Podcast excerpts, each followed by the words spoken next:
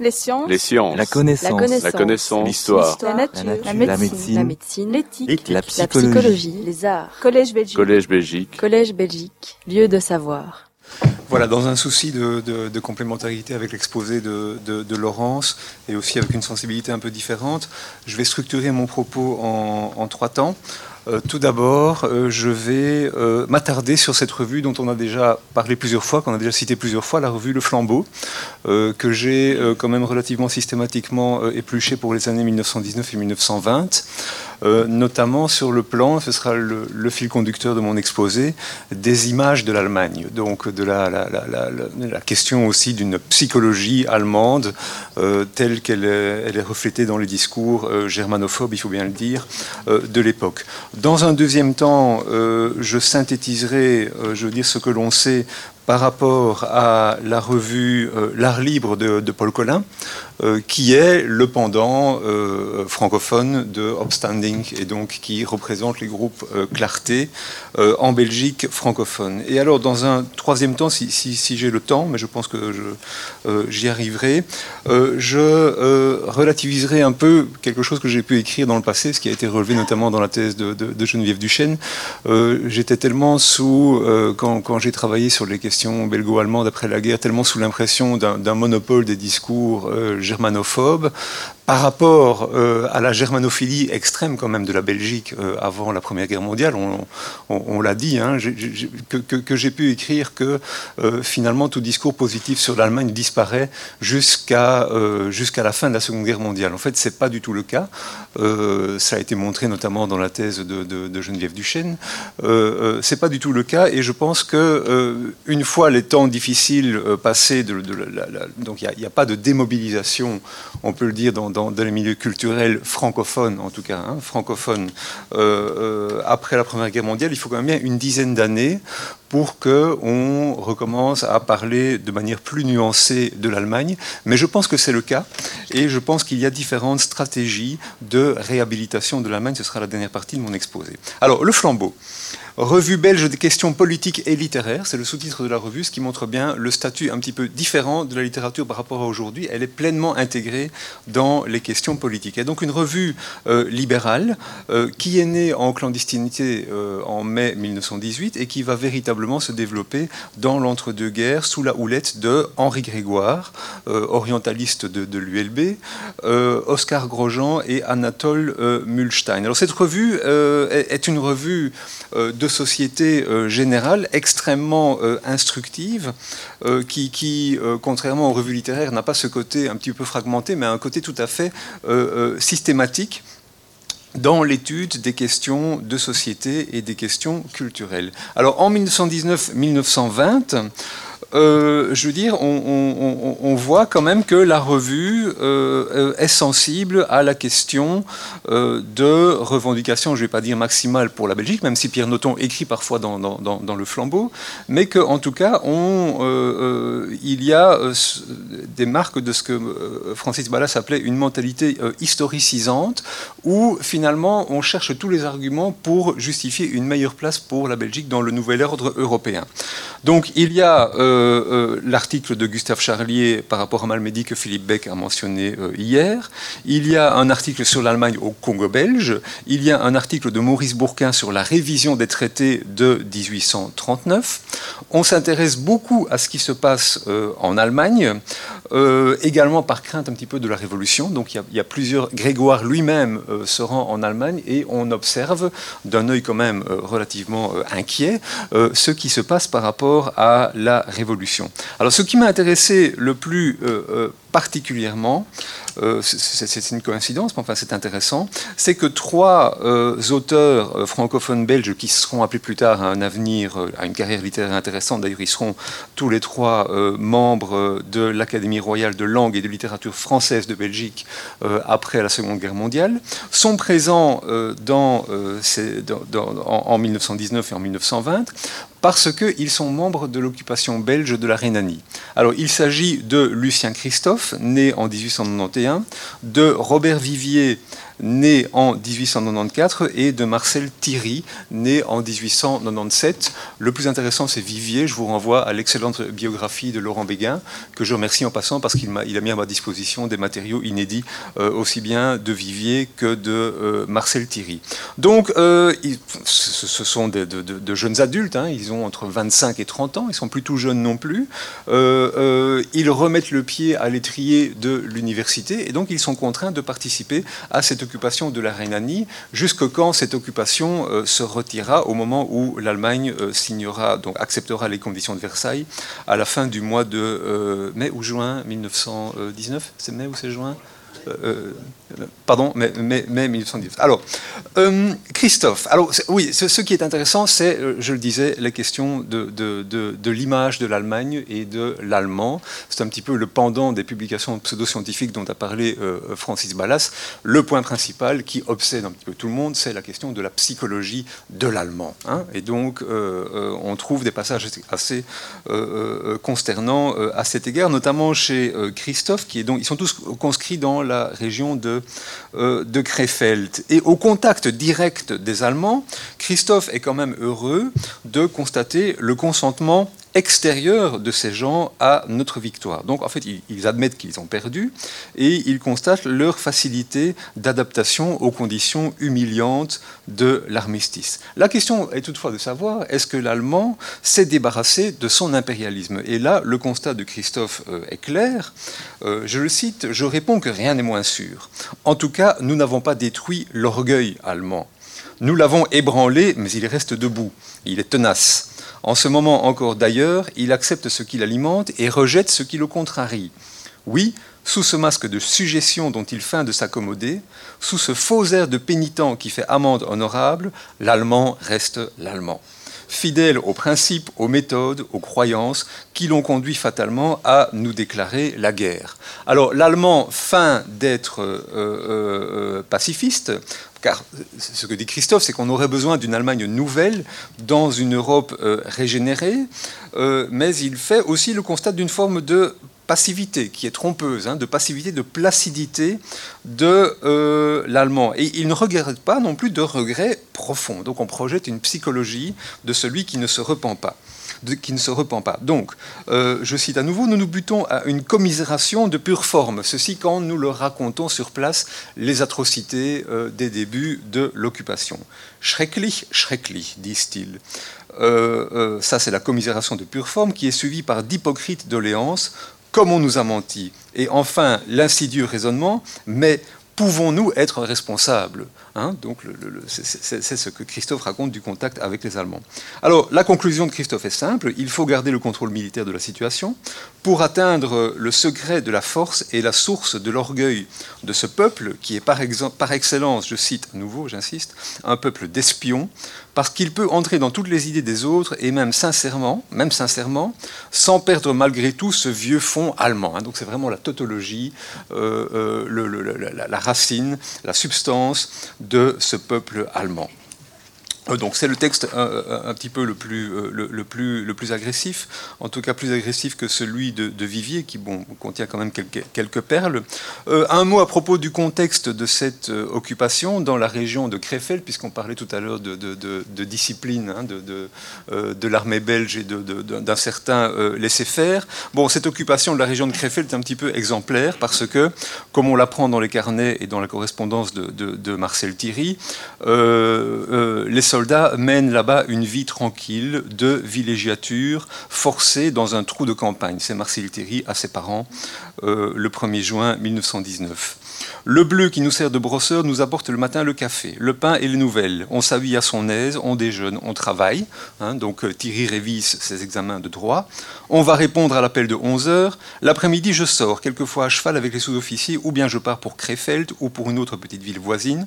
On dîne au Moselle ou au Niersheimer ou au peace porter, et on revient avec la tête légère. Alors, par rapport aux Allemands, je veux dire, Thierry est donc davantage un petit peu résigné, et il, voudrait surtout, il aspire surtout à la démobilisation. nous attendons toujours avec la même patience philosophique que les Boches signent. S'ils ne signaient pas, nous pensons tous ici que l'on avancerait sans combat. Ce serait peut-être une promenade intéressante, mais c'est égal, je préfère qu'ils signent. Hein. Donc ça c'est euh, Thierry euh, à, ses, euh, à, ses, parents. Donc, Robert Vivier, conscrit lui aussi donc dans le secteur de Krefeld, dans la petite ville ancienne euh, d'Orzoy, en bordure euh, du Rhin. Alors on constate chez lui euh, également dans une correspondance qui est privée, hein, donc contrairement au texte de Christophe, c'est pas un texte public, c'est un texte privé, et on constate un phénomène que l'on connaît bien, notamment dans les lettres des, des soldats français, des formes d'animalisation de l'ennemi. Alors, ici, il est question, je cite, de euh, l'expression bovine ou méchante des physionomies, qui est un peu gênante au début, mais l'on s'y fait, comme à l'énormité des chevilles féminines. Toutes les femmes ont quelque chose d'Io, qui est le seul personnage mythologique à qui on puisse les relier. Io, c'est celle que Zeus a transformée en, génisse. Hein. Euh, la lourdeur de leurs hanches et le développement pléthorique, ou du moins chez les plus jeunes, la plénitude de leur buste, les décèlent réservés à de fréquentes et faciles maternités. D'ailleurs, malgré la mollesse langoureuse de leur regard, les Allemandes paraissent tenir plus de la femelle que de la femme. Elles sont avant tout l'animal destiné à être fécondé et à engendrer et je dois avouer que les troupes d'occupation leur prêtent pour l'exercice de la première de ces fonctions une aide tout à fait désintéressée mais efficace. Fin de citation.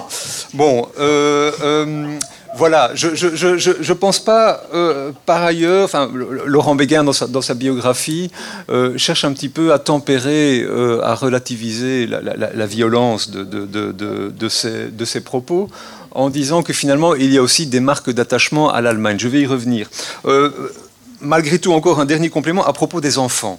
Hein. donc les enfants qui sont euh, euh, euh, un peu attendrissants. Alors là, il y a une scène qui, à mon avis, pourrait se passer en Afrique aussi. Hein. S'il était au Congo, il pourrait écrire quelque chose comme Les enfants allemands, enfin, c'est moi qui le dis, hein, remplissent nos chambrées, contents d'une gâterie, d'une cigarette, d'un sourire, contents même seulement de ce qu'on leur permette de rester là.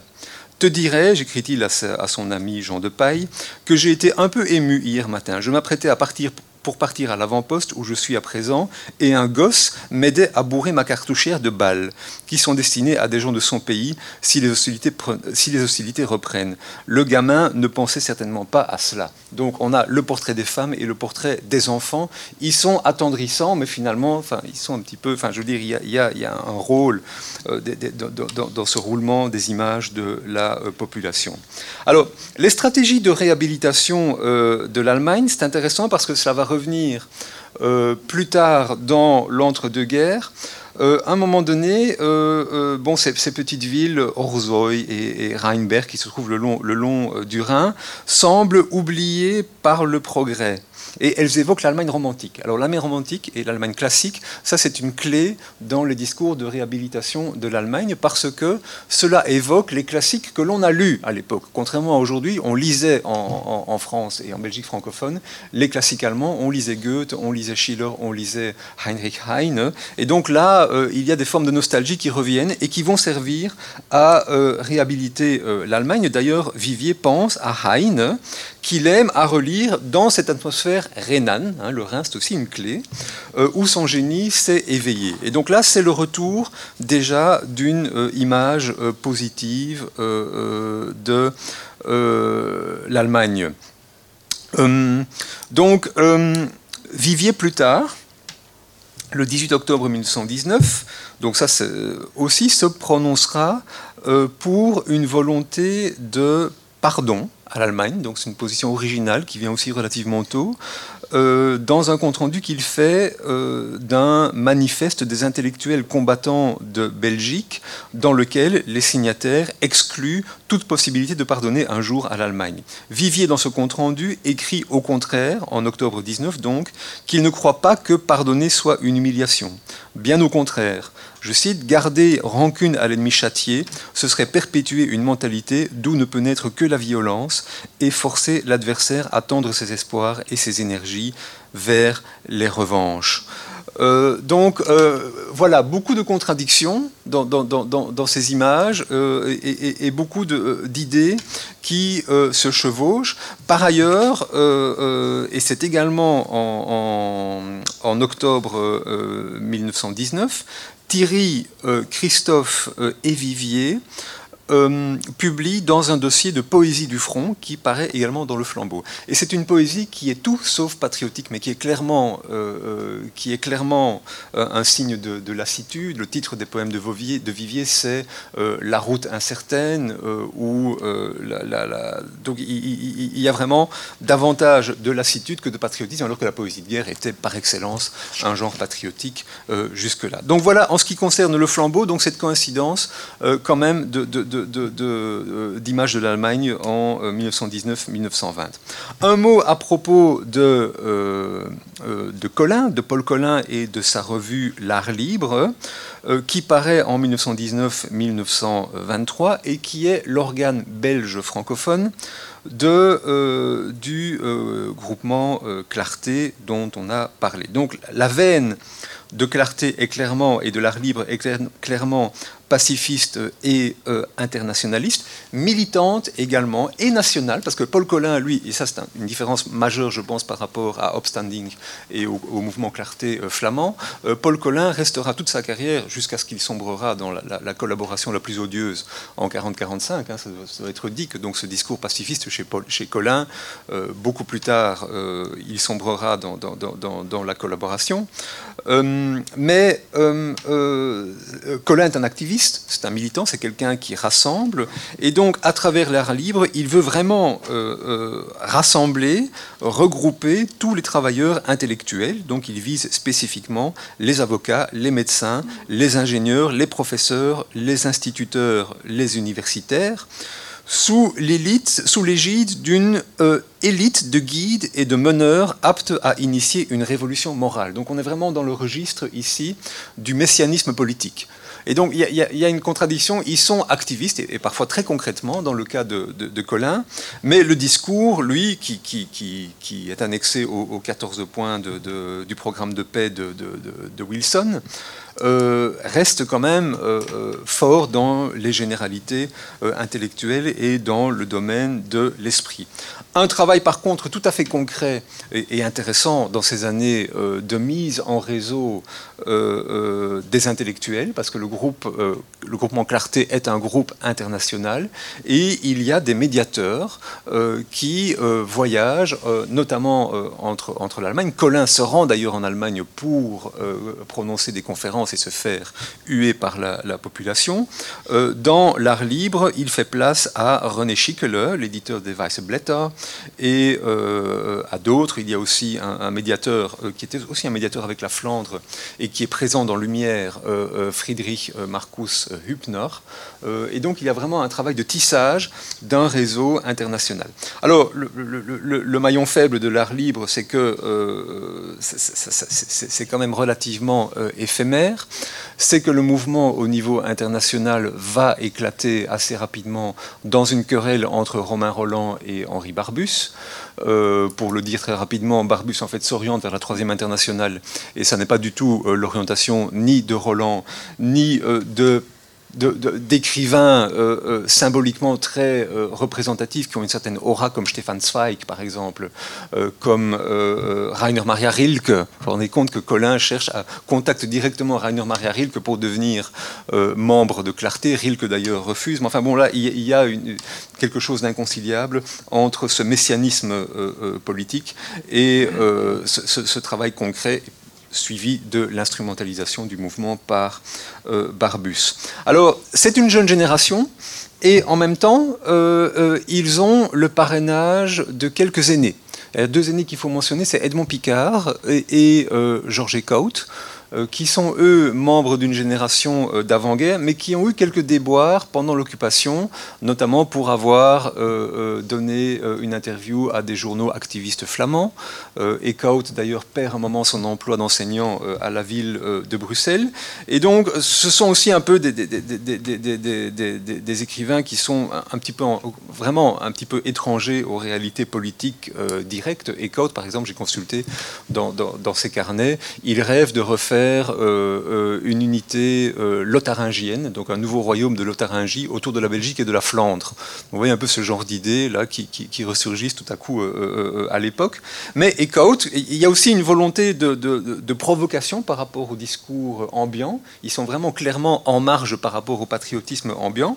Et il y a quand même un texte d'Eckhout qui est tout à fait singulier et qui, convient d'être dans ce contexte hostile à l'Allemagne d'être mentionné. C'est un texte littéraire c'est une nouvelle qui s'appelle Des hommes, dans laquelle Eckhout rend hommage aux soldats allemands qui ont été fusillés par les Allemands pour refuser d'avoir fusillé des soldats belges, donc pour insoumission. Hein.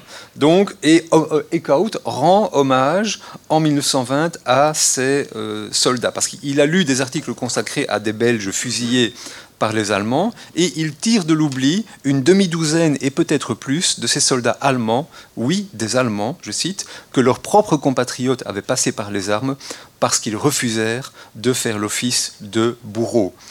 Eckhout songe donc avec plus de solidarité et de communion encore à ces soldats ennemis, désormais, je cite, pauvres, répudiés ou méconnus, tandis que les Belges fusillés sont voués à l'immortalité. Les nôtres furent de vrais Belges, écrit Eckhout, vous fûtes de vrais hommes. Des hommes comme j'en souhaite à l'humanité future, au monde nouveau, à un univers de chaleur cordiale et de spirituelle clarté. Hein, donc un certain courage politique quand même pour Eckhout de publier un texte euh, comme celui-là en 1919. Pour le reste, euh, et je, conclus euh, par rapport à Clarté, Clarté euh, euh, condamne euh, le traité de Versailles, de, manière univoque. Colin s'en prend au triomphalisme de l'esprit de Versailles. Il considère ce traité de paix, entre guillemets, comme le plus grand moment d'iniquité de l'histoire contemporaine. Vous voyez que c'est un, provocateur. Les diplomates belges, écrit-il dans un article consacré à Versailles, auraient dû, contre la France et ses alliés, défendre la thèse de la responsabilité partagée. Au lieu de cela, écrit Colin, la Belgique s'est cantonnée dans le rôle de martyr que l'entente lui avait assigné dès le départ. Donc l'entente aussi s'en prend à notre indépendance nationale parce qu'elle nous confine dans cette position de martyr. Pendant toute la guerre, l'entente avait déjà promené la Belgique sur ses bras comme une mendiante exhibe un enfant malade pour exciter la pitié du monde. De la sorte, la nation belge a été une victime passive du début à la fin. Donc il y a un mélange assez singulier d'internationalisme et de nationalisme également très franc chez, euh, euh, chez Colin. Et d'ailleurs, quand il euh, percera dans la vie littéraire, ce sera dans les années 30, ce sera avec une revue fondamentalement nationale qui s'appelle Cassandre. et dans la, seconde occupation, donc il dirigera le nouveau journal, finira par se disputer avec les Allemands, parce qu'avant d'être assassiné par la résistance, parce qu'il est vraiment trop nationaliste belge et cela ne convient pas aux Allemands. Alors, un mot sur euh, les discours d'apaisement euh, par rapport à l'Allemagne. Quelles sont les stratégies d'apaisement, de, réconciliation et de réhabilitation de l'Allemagne? Tout d'abord, euh, il y a la diversification des images de l'Allemagne. C'est aussi une, devise que l'on retrouve, déjà, puis bon, c'est une réalité hein, que l'Allemagne n'est pas unique, euh, l'Allemagne est fondamentalement euh, diverse, et c'est également dans le flambeau que l'on trouve la conférence d'un professeur allemand d'ailleurs, qui s'appelle Veit euh, Valentin, qui écrit en 1927 dans le flambeau, il a d'ailleurs donné une conférence à Bruxelles à ce propos, il y a trois Allemagnes. D'abord le Rhin, ensuite l'Allemagne du Midi et l'Autriche, qui forment historiquement et culturellement un complexe, enfin l'Allemagne du Nord-Est, colonial, dur, invincible à sa propre opinion. Donc vous comprenez bien que les Allemagnes ont été piégées par euh, la Prusse.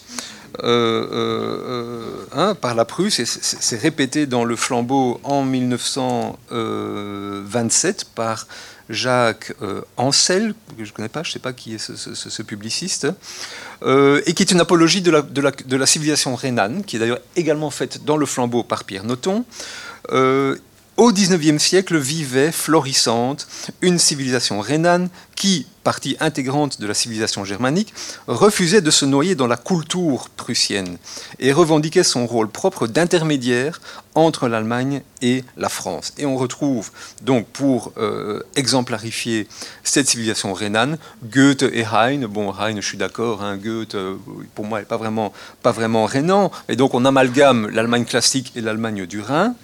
Euh, civilisation vivante qui cherchait à faire l'Allemagne plus grande par la pensée que par la force. Ensuite, que s'est-il passé? Le caporalisme prussien s'efforça de fondre la Rhénanie dans l'obéissance passive, aidé depuis 1871 de tout le clergé catholique et de toute l'industrie westphalienne. Donc il y a une forme de, complot prussien euh, euh, contre l'Allemagne.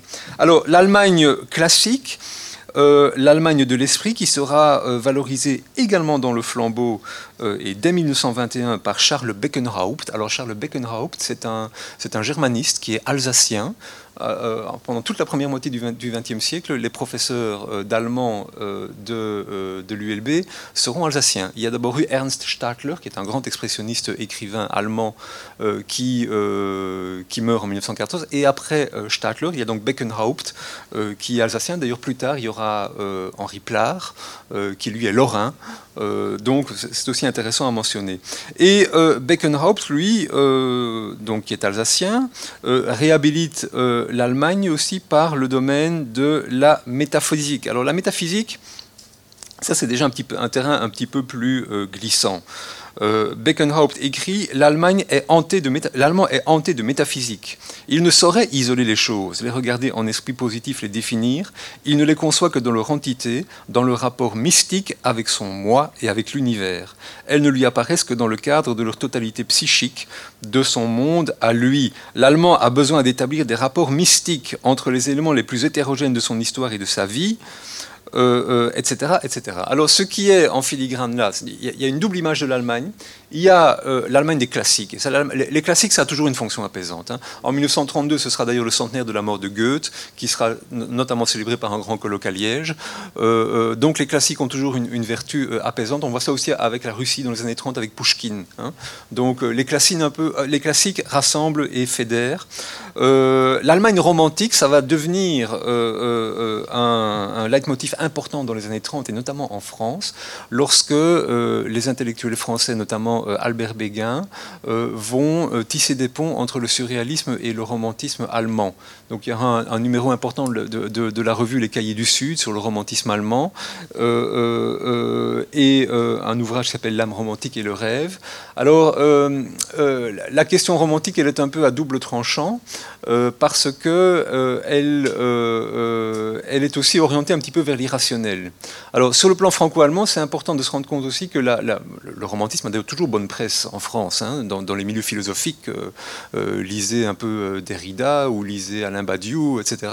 Donc, il y a une réception sélective du romantisme allemand, mais qui est toujours orientée sur la dimension spéculative de la philosophie allemande, de, de, de etc. Donc, des premiers romantiques. Ce que, en France, on a complètement amnésié, mais ce qui revient d'ailleurs à la surface, on pourrait en parler longtemps, ce sont les tirades anti-françaises du romantisme plus tardif au moment des guerres napoléoniennes, où euh, pour lire les romantismes allemands euh, et leurs discours à propos des Français, il ne faut pas avoir le, vocabulaire de la métaphysique, mais il faut pouvoir traduire euh, hermaphrodite ou efféminé quand on parle des Français suite à la colère des intellectuels romantiques allemands contre, bah, le, fait que Napoléon est parti dans des guerres impériales. Donc le, discours romantique, il est un, petit peu à double tranchant et on verra aussi une, filiation entre l'irrationalisme des Allemands dans le romantique qui mène au mysticisme politique et donc une forme de continuité euh, euh, avec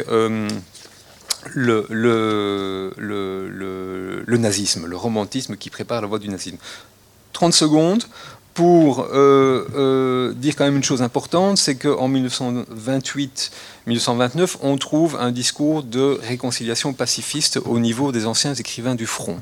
Et euh, euh, Ernst Toller, qui est un, un écrivain expressionniste allemand, qui est l'auteur d'une pièce qui s'appelle Hinkemann, sur le retour du soldat, le soldat qui revient mutilé de ses parties génitales euh, chez lui.